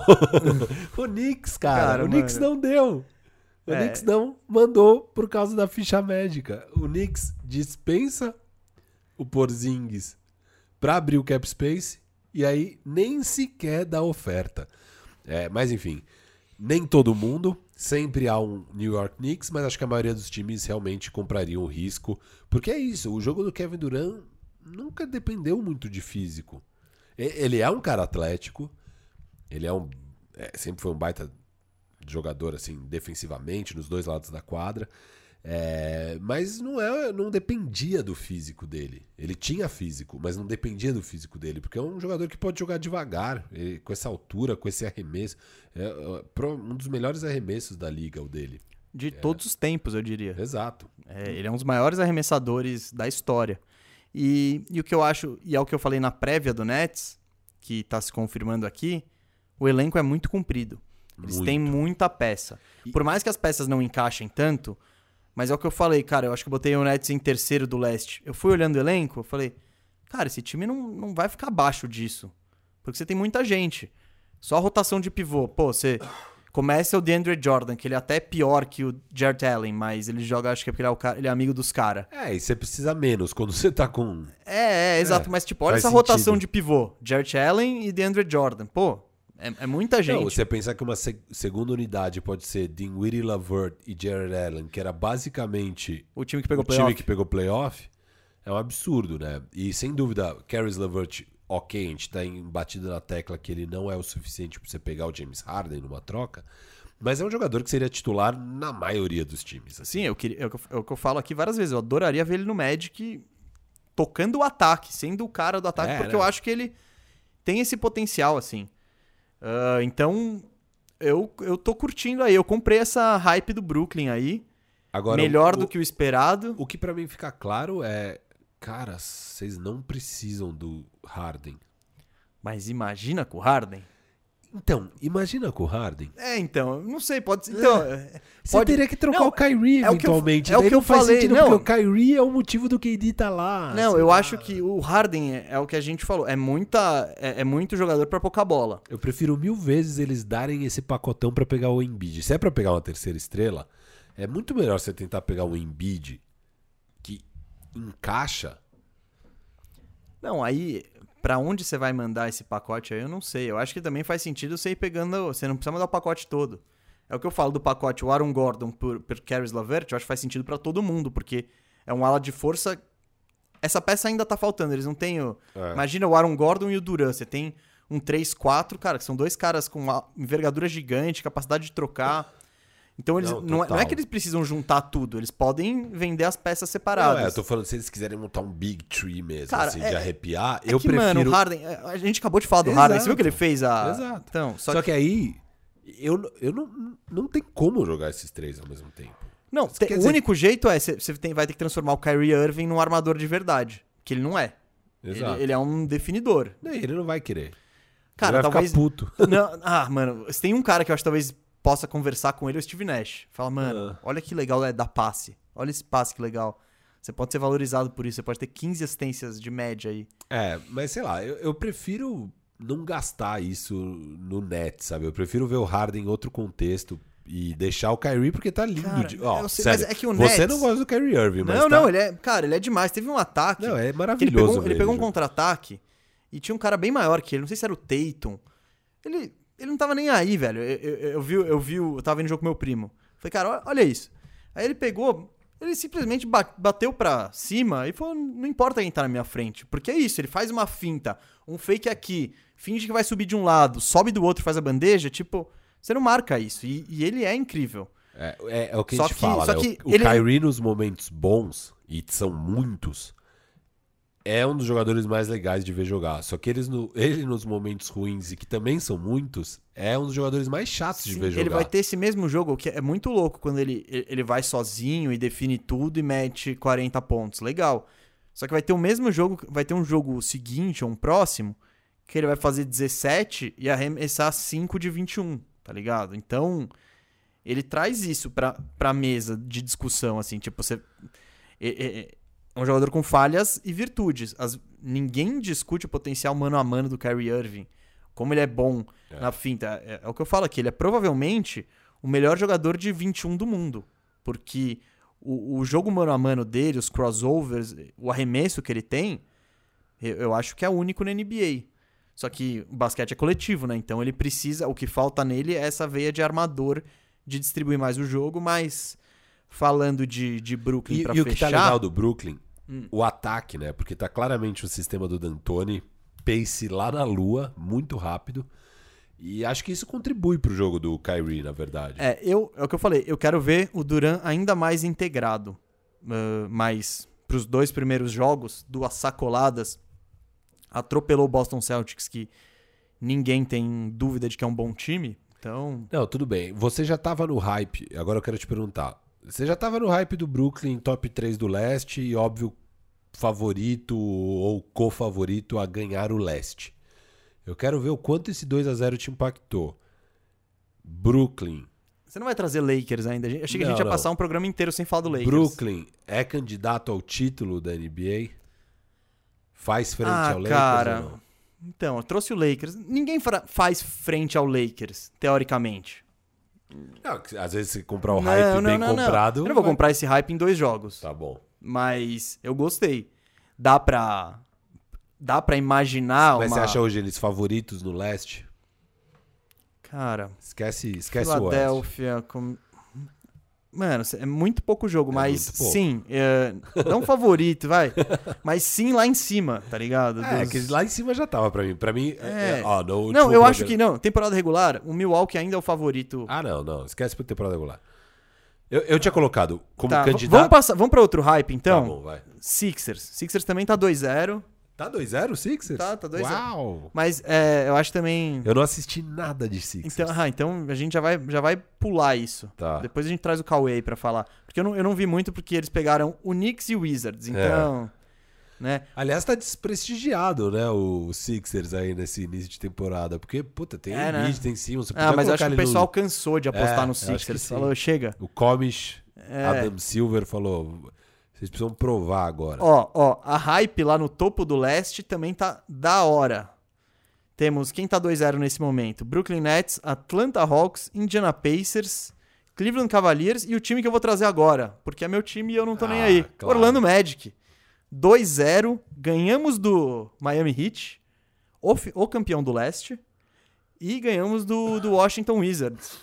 E sabe o que eu tenho a dizer sobre o meu time? É, é a mesma coisa que eu tô vendo todos os anos aí. É, é um time correto, sem muito brilho, Defesa boa. defesa boa, é, com os times médios consegue jogar, tipo, sistema certinho. Só que falta talento, né? Tô gostando de ver o Markel Fultz.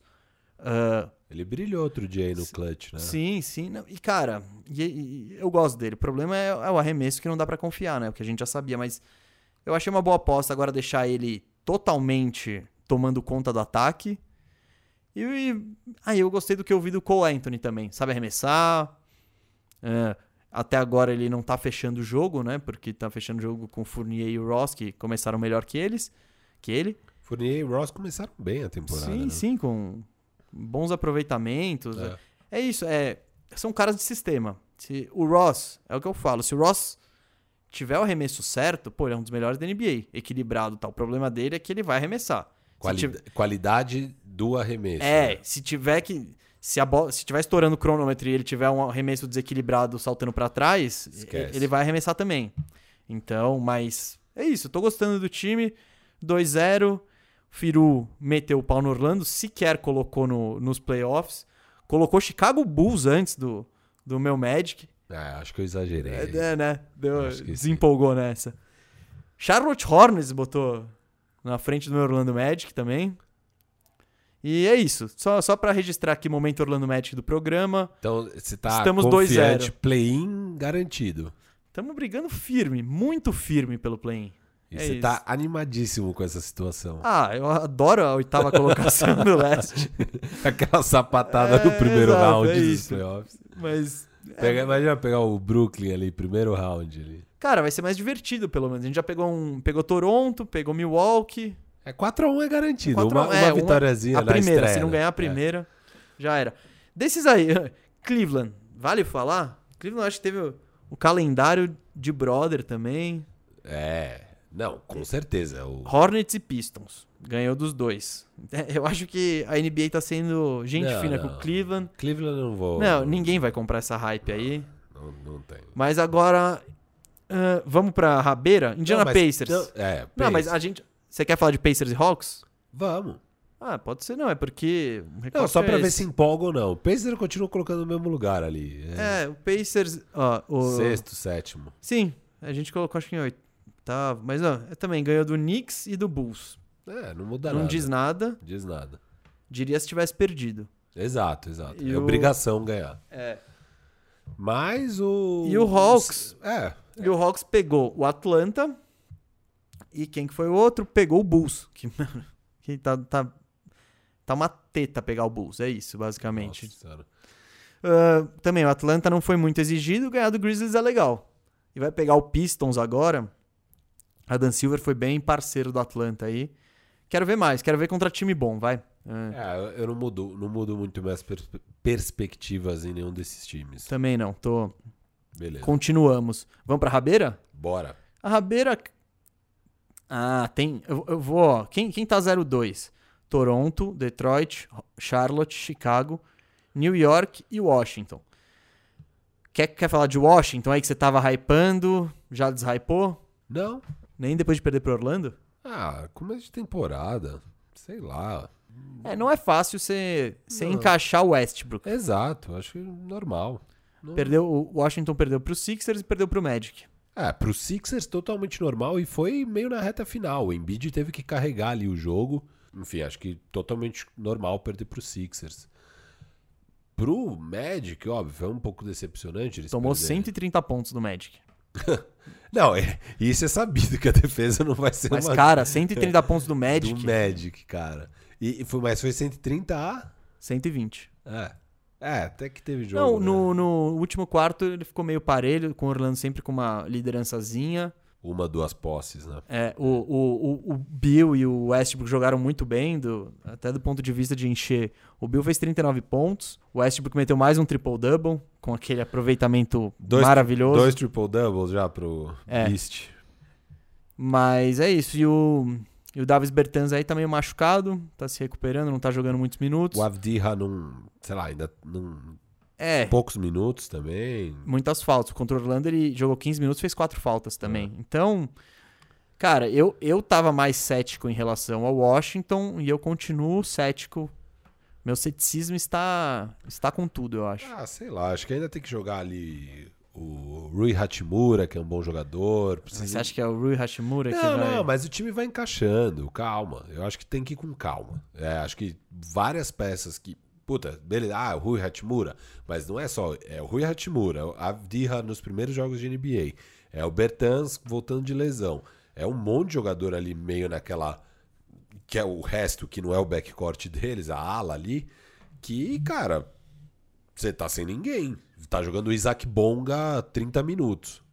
É, o Isaac Bonga é, é bem exótico, né? E, é, ele é um Não, mas contra o Magic ele meteu, meteu aqui, ó. Não, ele tem volume, mas ele é ruim. Sim.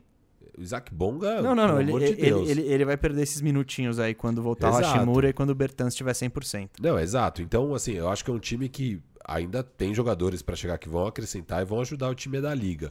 E. É, eu ponho muita fé neles. Acho que não Eu- mudou nada. eu assim, acho que meu ceticismo. eu- eu- os problemas que eu imaginei, eles estão meio rolando ali. Essa Sim. defesa caótica aí.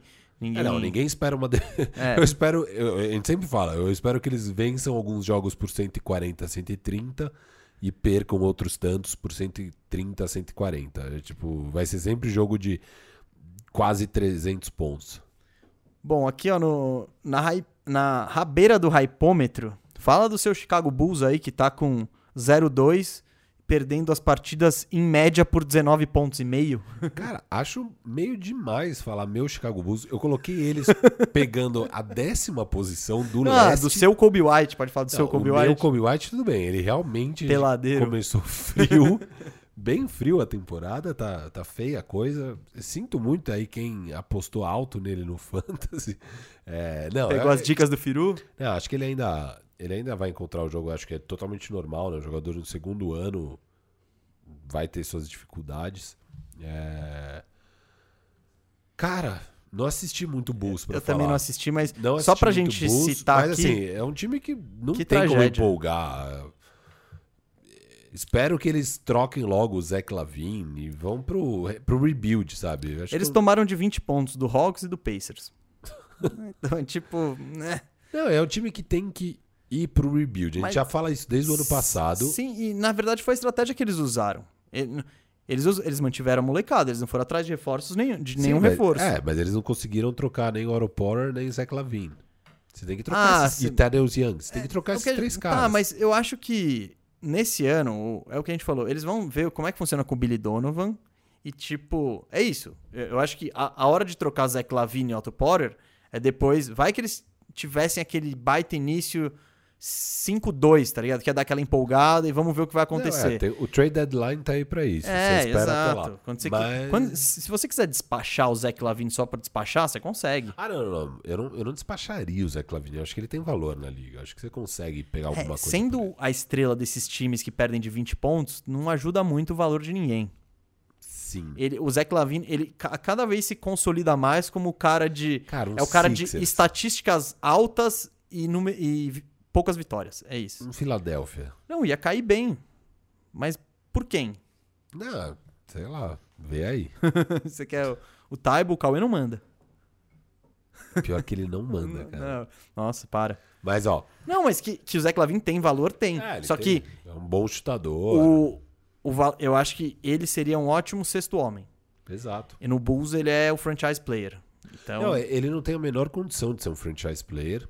Não ele é tá no, muito claro. no melhor, melhor cenário, terceiro ou quarto melhor Terceiro. cara de um time muito bom. Enfim. Então, é, o Bulls, só pra deixar registrado Wendell aí. Carter nunca vai, né? A gente é, sempre espera que o Markkanen vai. também é um pouco.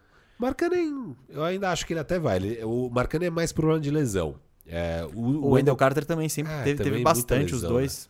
Enfim, eu ainda tô na mesma com esse Bulls. Eu acho que é um time que pode ainda encaixar e pegar um décimo. Mas é porque o décimo ali é. Não sei, cara. Ah, bom, pode ser o Orlando, né? É, Pode? re- não, pode? é, Pode? re- realmente, ó. Eu, eu larga essa ação, velho. Vai, larga, larguei, larga, larga essa ação. Larguei. Ó, outra eu- ação que eu quero saber se você vai largar. Larguei a do Bulls. vai. E a do Charlotte Hornets? Mas eu não tava. Eu não coloquei eles nem pegando play-in. Você colocou eles em décimo primeiro. Tudo bem. Mas Décimo colo- primeiro não, Não, pega nem você colocou. Não, você colocou. Não, é isso. Não, você colocou isso. Chicago, play-in. Charlotte e Orlando. Isso. É, então. Só- Eu também coloquei o Charlotte em décimo primeiro. Aí, Então a gente tá com a mesma ação aí. Ih, dá pra manter. Dá- É, eles estão Sei lá. 0-2, mas olha, eles perderam os jogos por, em média, em média menos 4 pontos e meio. Então não é que foi aquela tragédia, né? Eu vou pegar aqui quais que foram, né? Cara, Thunder, Thunder por dois pontos e Cava... É, sim. Esses adversários. o Charlotte conseguiu perder esse papo os dois piores times da NBA. Thunder e. Thunder e Cavaliers. Uau! É, é, eu acho que a gente colocou em 15 nas É, duas conferências. Exato. É, cara. Comecinho show, hein? Bem nada animador. Lamelo jogando muito pouco, né? O Lamelo tava bem no segundo jogo e o técnico tirou ele. Eu, não- eu não... Às vezes eu não entendo. James Borrego. Também teve passagem pelo Magic ele. Eu não entendo o que dá nesses técnicos. Tipo, cara, o seu novato é o. Foi o primeiro pique? Não, terceiro pique, né? Bom, enfim, terceiro pique do draft, seu novato, seu futuro franchise player em tese. Segundo jogo dele, ele tá pegando fogo, aí do nada você tira o cara e deixa no banco.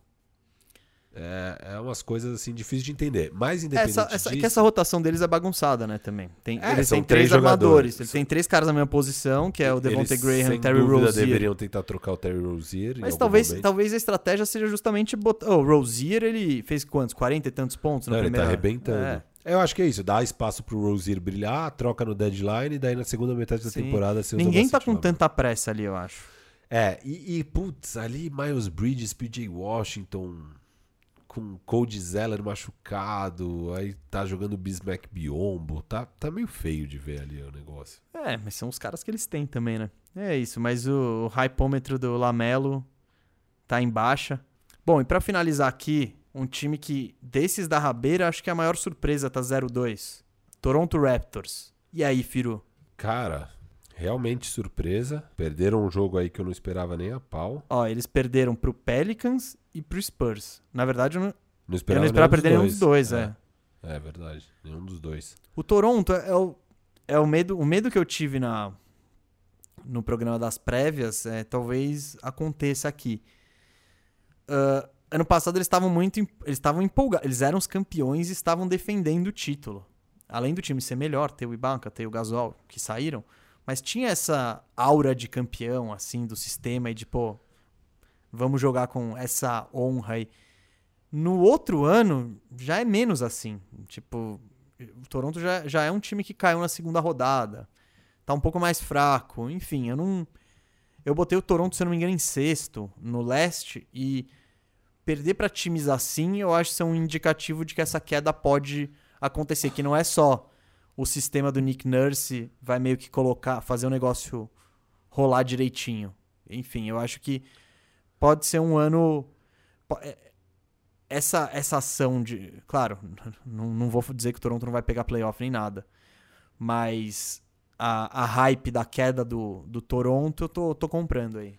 É, e o Toronto é um time assim muito forte defensivamente, muito bem treinado sempre, né? E com uma marcação de perímetro muito forte, né? Com defensores ágeis, longos, versáteis e tal. É, Só que eles perderam dois grandes defensores ali de garrafão, né? Do, Sim, sim. Ibaka e Gasol. E talvez a gente tenha menosprezado um pouco o impacto disso. É, eu, ainda mais que você, você pelo menos colocou eles caindo para sexto. Eu mantive eles ali no top 3 do Você leste. botou em segundo, acho. É, só que depois com o Giannis assinando ali com o Milwaukee, eu já fiquei meio tipo, ah, tá, acho que passa pra frente. Mas, cara, não sei. Não sei o que esperar desse Toronto. Eu, eu, meu racional é esperar um salto, não um salto, mas um crescimento de Siakam, um crescimento de Odi Anunoby, um crescimento de Norman Powell e Van Vliet e Lowry entregando o que sempre entregam e esperava, cara, Aaron Baines entrando bem ali na vaga de pivô, até porque eu vi ele jogar muito bem na temporada regular pelo Phoenix Suns. E ainda tem um Boucher crescendo aí. Baita escolha do Orlando Mesa no draft. Ah, Orlando Mesa tem ele no draft? Cara, eu tenho o Boucher em quase todas as minhas ligas, velho. Boa. É... Cara, não sei. Não sei o que esperar, sinceramente, assim, do Toronto agora. Eu tô um pouco receoso com essa questão de será que esse garrafão vai fazer muita falta. Tirando isso, não vejo motivos para eles caírem. Eu entendi seu racional. A melhora do leste. A melhora do leste. A melhora do leste. Mas eu acho que eles vão conseguir jogar, por exemplo, vai com Boucher e Baines, eles vão jogar 92% do que eles jogavam ano passado, sabe? Isso aí não, não vai é. cair. É que os rivais melhoraram. Isso, isso é verdade. Isso é um fator que eu não tinha considerado muito. Porque no leste melhora. Não só o nível de cima melhora, a patotinha de cima toda melhorou. Milwaukee melhorou. O Philadelphia melhorou. O. É, o Celtics meio continua igual. Não, piorou. É, piorou um pouco. Porque perdeu o Hayward. É, perdeu o Hayward. Celtics... Contrato à parte, jogador, ele é, faz falta. Celtics piorou. É... Miami, em tese, melhora com mais um ano dos meninos jogando. É que, e o Brooklyn o, o apareceu. É, o que então Miami melhora, eu acho, é eles ano passado era um time achando identidade. A, nessa caminhada até a final, é. eles se encontraram, tipo, eles sabem exatamente quem eles são. Então só por isso deve fazer um. deve rolar uma evolução. E, e então o topo do leste melhora muito, só que ali o meio para baixo melhora muito, né? Que é onde a gente tá vendo essa briga de Sim, Charlotte, Washington. Tem o Indiana. É, Indiana. Não, é que o Indiana continua. É, mas é isso, o Indiana cai Não, mas o Indiana, time. o Indiana melhora, porque tem o. Tem, agora você tem o Brogdon e o Oladipo saudáveis começando uma temporada juntos. É. Isso nunca tinha rolado. Verdade. E, e, mas a, essa parte de baixo melhorou muito, né? Você tem Atlanta, Washington, é, Charlotte, vários times que antes você ia passar o carro com seus reservas. Sim, a gente no, no, no, programa passado tinha time que acho que o Charlotte ficou em nono com 23. Não, é, então, é, é absurdo. É ridículo. Então eram times que, de fato, você, e aconteceu muito disso, do, do Toronto jogar com o time reserva. Assim, eles tiveram muito problema de lesão na temporada e com os reservas eles iam ganhando esse time no leste. Agora esse ano não é mais assim. Então, no topo, mesmo com seu time titular, você vai ter mais dificuldades porque os times estão melhores. E lá na rabeira, agora você não pode mais jogar com seus reservas. Você tem que jogar com seu time titular e jogar bem, porque se você bobear, você perde um jogo. É, então eu acho que faz sentido mesmo. Eu vou, vou comprar essa. Você vai comprar? Vou comprar esse hype. Esse Acho... hype do Toronto caindo degrauzinho. Vou comprar esse hype do Toronto. Você deu bons argumentos, Gustavo. Oh, valeu, muito obrigado. Legal reconhecer, mas é, eu acho que o, também perder esses jogos aí são argumentos. É, perder para o Spurs e para o Pelicans, né? É, dá uma. É para deixar um pouco com, com o pé atrás. Vamos ver. Firu, tem mais algum alguma coisa aí que você quer falar? Alguma hype? Encerramos aí? De vamos deixar a galera curtir o Réveillon ou não? Vamos só atualizar aqui o jogo, tá? Já é... 50 pontos já. É, então, esse programa foi gravado durante Dallas Mavericks Los Angeles Clippers, no dia 27 de dezembro. E vamos encerrar o programa com. Faltam 7 minutos para acabar o quarto quarto. Dallas tem 116 e o Los Angeles Clippers 63. Foi até bom a gente fugir. Isso tá rolando agora que evitou a gente de falar umas groselhas, hein, Firu? Tipo, elogiar muito o Clippers, jogar o Dallas lá embaixo. É, é, quem me conhece sabe que eu não ia elogiar muito o Clippers nesse 2-0. Eu vou dizer, né? eu, nesse 2-0 eu, eu, gostei do, do Ibaka, cara. Eu achei que ele dá uma dimensão diferente pro ah, jogo não, deles. Não, o Ibaka. Então, eu acho, eu gostei baita de contratação, é, eu gostei né? de ver ele encaixado num sistema. Tipo, ele tem esse esse mid-range, esse chute de meia distância que abre espaço no garrafão, que o que nem o Harrell nem o Zubat tinham, um confiável que alguém precisa respeitar, até o chute de três dele. Então, essa dimensão do jogo eu gostei. Cara, o que rolou nesse jogo que enquanto a gente tá gravando, aí eu não tenho a menor ideia de que tragédia foi essa. É. Mas é isso, né? No geral, uma semana inicial um pouco xoxa, assim, não tiveram grandes jogos. Pô, você achou xoxa? Achei. Pô, meu tô... time, Orlando começou 2-0, eu tô, eu tô no modo empolgou. Ah, não, eu tô, eu tô feliz, só que a NBA voltou, é muito gostoso de ver, tipo, ver ontem o James Harden arrebentando sim, e sim, tal. Isso é... Essas pegar aquele final de... É. Que nem pegar aquele Kings e, Denver com baita no final. Exato. Você tá lá duas da manhã ligado e você fala, meu, pô, valeu a pena ficar duas da manhã ligado aqui. É, mas no geral, assim, acho que é, é isso. Não dá pra empolgar tanto com o começo de temporada.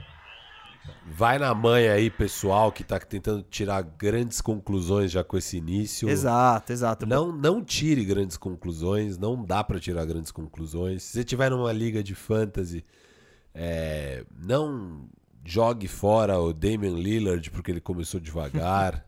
já teve um cara que me mandou aqui um inbox falando: Ah, vou trocar o Damian Lillard pelo Ben Simmons. E eu, tipo, não, não faz isso. Mas É, ele fez. fez, fez. fez. Eu falei, cara, é- é, não, não faz isso. É primeiras semanas, calma. É, Mas essa, é- essa é a hora dos, de quem joga fantasy, dos GMs ligeiros é, contabilizarem, assim, mo- monetizarem. Essa é, a hora de você vender. os caras na baixa. Essa é a hora de você vender o cara. É trocar o Terry Rozier pelo Ben Simmons. é Exato. isso. Rozier arrebentou dois jogos. Troca. Se você conseguir achar um otário. Não, não, não. Depende de quem vem de volta. Troca. não, não, né? isso. Troca por um cara que de fato tá naquele patamar só que Rozier por caiu. Damian Lillard. É, exato. Nossa, se você conseguir essa troca, parabéns. Você acabou de ganhar sua liga de fantasy. Mas é isso. é, Não, não tome grandes ações aí por causa dessas primeiras semanas. É normalmente já difícil primeira semana. Varia muito o nível de performance dos jogadores nas primeiras semanas. Demora normalmente umas duas, três semanas para começar a voltar ao normal. E ainda mais nesse ano com esse turnaround curto, com todas essas questões de Covid tudo, acho que vai ser particularmente bagunçado. Então, vai aí umas duas, três semaninhas até a gente começar a ter uma análise um pouco mais confiável do que está acontecendo aí na liga. E semana que vem, né? Aí já em 2021, aí a gente já vai ter. Vamos gravar o programa na própria quinta. E aí já vamos ter um panorama maior, já vamos ter visto todos os times. Eu não vou falar do Spurs do Pacheco aqui sem ter visto o Spurs do Pacheco. Então. Tomara que até lá eles ainda estejam 100% de aproveitamento, hein, Pacheco? É, pro Pacheco empolgar. Se isso acontecer, a gente vai ser obrigado a convidar o Pacheco pra vir aqui, né? Vai ser um programa sobre o Spurs. É. Acho que é um Vamos- bom programa. bom. Começar o ano com o Pacheco? É. Seria bom, hein? Já traz o Marquinhos também pra falar de Spurs. Boa. Bom, gente. Bandejão número 25, o último bandejão de 2020. Queria. Posso falar um recadinho? É óbvio. Então manda o Dória aí de novo, que nunca. A gente nunca se cansa desse meme do Dória. O meu bom recadinho vai pra você.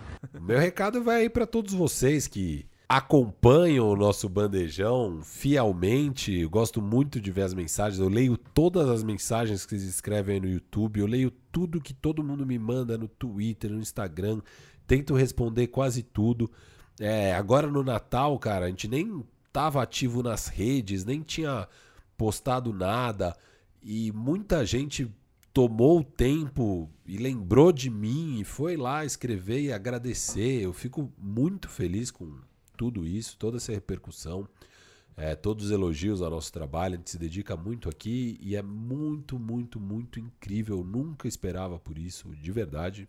É, eu fico chocado, até sempre comento com o Gu, dou risada aqui com o Gustavo Mesa de quão legal é essa reação de vocês, os elogios, a, a parceria aí.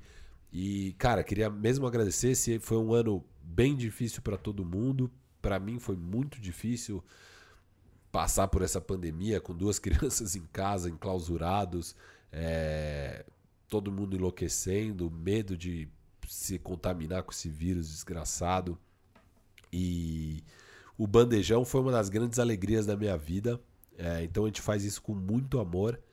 E a NBA foi uma das grandes alegrias também, né? Salvou bastante a quarentena. É, foi incrível. Se o Last Dance já foi uma alegria É, quando voltou a temporada. Exato. Quando soube que ia ter aquela bolha, foi, nossa, uma alegria realmente incrível. O bandejão foi uma alegria ainda maior. É, muito feliz de ter começado esse projeto e queremos só crescer cada vez mais aí nesse ano que vem.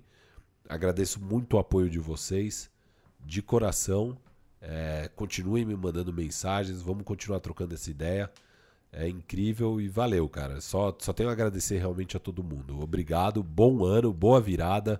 Se cuidem e vamos com tudo aí esse 2021, vacinados, tomara. É, e vamos que vamos. Valeu, galera. É, o que o Firu disse, eu assino embaixo em praticamente tudo. Cara, 2020 foi um ano difícil pra todo mundo, complicadíssimo, mas que, cara, pra gente, se teve algo de legal nesse ano, foi aparecer o bandejão e criar o bandejão e a gente conseguir gravar e a gente conseguir botar os programas no ar e, pô, e a galera comprar essa ideia e interagir, trocar ideias, sugerir temas e, enfim, a gente não podia imaginar uma repercussão, pô, nem perto disso. Pô, eu tô aqui, ó. Há três dias a gente colocou o nosso último bandejão no ar, né? No Natal. Cara, tem, sei lá, quase 8 mil visualizações no Natal. A gente colocou isso no Natal. Tem gente fim de ano. A gente sabe como são essas datas. a galera- E, e ainda assim, pô, o pessoal acompanha. Isso só é- no YouTube, né? só não, só no YouTube, eu tô é parcial, sem, sem botar Spotify nem nada. E cara, e você que tá ouvindo a gente, pô, ou no dia 31, ou no dia 1 ou nesse começo de ano. Cara, é muito legal saber que tem gente que tira um tempinho aí, às vezes uma hora e meia, às vezes duas, às vezes até duas e meia aí pra, pô, ouvir o que a gente tem a dizer de basquete e conversar com vocês e, e conversar com. E, e saber quem que a gente vai trazer de convidado pro debate. É surreal isso que tá acontecendo. Então, nesse ano de 2020, que foi muito ruim, em geral, pra todo mundo, o bandejão foi uma das. Pô, foi, foi o que salvou o ano. Então, eu queria agradecer você que tá ouvindo a gente, o Cascão, o Pacheco, toda essa galera que deu essa chance aí pra gente falar nossas groselhas. E podem ter certeza que em 2021 vai ter muito mais. O bandejão vai ficar ainda mais legal e ele vai continuar chegando aí pra você toda quinta-feira. Então, pô, aproveito já pra desejar um feliz ano novo, um ótimo 2021 pra você, pra sua família, com muita segurança, saúde, prosperidade, todas essas coisas que as pessoas desejam umas pras outras. E de minha parte, eu só tenho a agradecer mesmo essa essa parceria. Até o ano que vem, né? Até 2021. E um abraço. Ah, e pô, não, não- vamos agradecer o Isaac também, né? Isaac aqui, pô, que teve o cara que pega o bandejão em primeira mão Nosso E- termômetro. nosso termômetro. E oráculo. e oráculo, é, exato. Quando rola treta, o Isaac gosta. Ele, é- ele é desses. Então, Isaac, valeu aí por toda essa dedicação e por deixar o bandejão sempre redondinho. Cara, eu tô num espírito tão bom de fim de ano que eu vou até agradecer mais uma pessoa aqui. Ah, você vai agradecer os coiotes. O Cascão. Ah, mas eu agradeci o Cascão. É? Agradeci, a, Eu não agradeci a agradeci, chance, né, É, tal. Obrigado, Cascão, Pacheco, toda a galera aí do Peleja Mídia por É. Sim. confiar no Gustavo e em mim, principalmente, pra tocar esse projeto. É, E tá muito da hora. Isso, muito isso, legal, muito legal. isso valeu. que eu e o Firo concordamos, a gente pira em fazer o bandejão. Então, se vocês gostam de ouvir, é maravilhoso porque a gente adora fazer. É isso, gente. Feliz, boa virada ou feliz ano, feliz 2021 pra você. O bandejão ele é apresentado por Gustavo Mesa e Rafael Cardone, o Firu. A edição é do Monstro Sagrado Isaac Neto. Valeu e até semana que vem. Valeu!